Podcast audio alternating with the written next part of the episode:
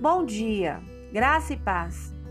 Ao iniciar uma de suas cartas, mais precisamente a que escreveu aos Filipenses, o apóstolo Paulo disse: Em todas as minhas orações em favor de vocês, sempre oro com alegria. Filipenses capítulo 1, versículo 4. Esta é uma das cartas da prisão. E como pode alguém que está preso, que já havia sido açoitado, já tinha passado fome, frio, havia enfrentado naufrágio, perseguição por causa e pela causa de Cristo, poderia falar que orava com alegria? A gente só começa a compreender isto quando entendemos que a alegria é parte integrante da nossa salvação em Jesus. Quando a Bíblia fala sobre alegria, ela nos ensina que, primeiro, a alegria está associada à salvação que Deus nos concede em Cristo. Isaías diz que os que o Senhor resgatou voltarão, entrarão em Sião com cantos de alegria. Duradoura alegria coroará sua cabeça.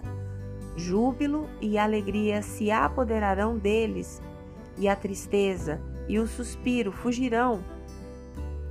Em segundo lugar, a alegria flui de Deus como um dos aspectos do fruto do Espírito. O salmista diz: Tu me farás conhecer a vereda da vida, alegria plena da tua presença, eterno prazer à tua direita. Paulo aos Romanos diz que o Deus da esperança os encha de toda alegria e paz, por sua confiança nele, para que vocês transbordem de esperança pelo poder do Espírito Santo.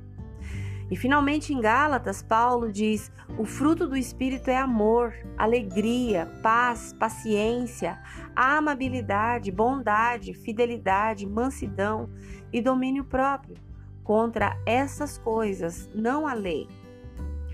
Logo, esta alegria não nos vem automaticamente. Só a experimentamos quando permanecemos no caminho de Cristo Jesus. Jesus nos ensinou que a plenitude da alegria está intimamente ligada à nossa perseverança e obediência e à separação do mundo. Em terceiro lugar, e finalmente, a alegria como satisfação de estar na presença de Deus e na bênção da redenção não pode ser destruída pela dor ou sofrimento, por fraquezas, nem pelas circunstâncias adversas. Em Atos, a gente vê uma história bem interessante. Depois de serem severamente açoitados, Paulo e Silas foram lançados na prisão. O carcereiro, inclusive, recebeu instrução para vigiá-los com cuidado. Tendo recebido tais ordens, ele os lançou no cárcere interior e lhes prendeu os pés no tronco. Mas por volta da meia-noite, Paulo e Silas estavam orando e cantando hinos a Deus, e os outros presos ouviam. Então, que a nossa alegria esteja pautada no amor, graça, bondade e misericórdia do Altíssimo. Se você crê e deseja, ore comigo agora.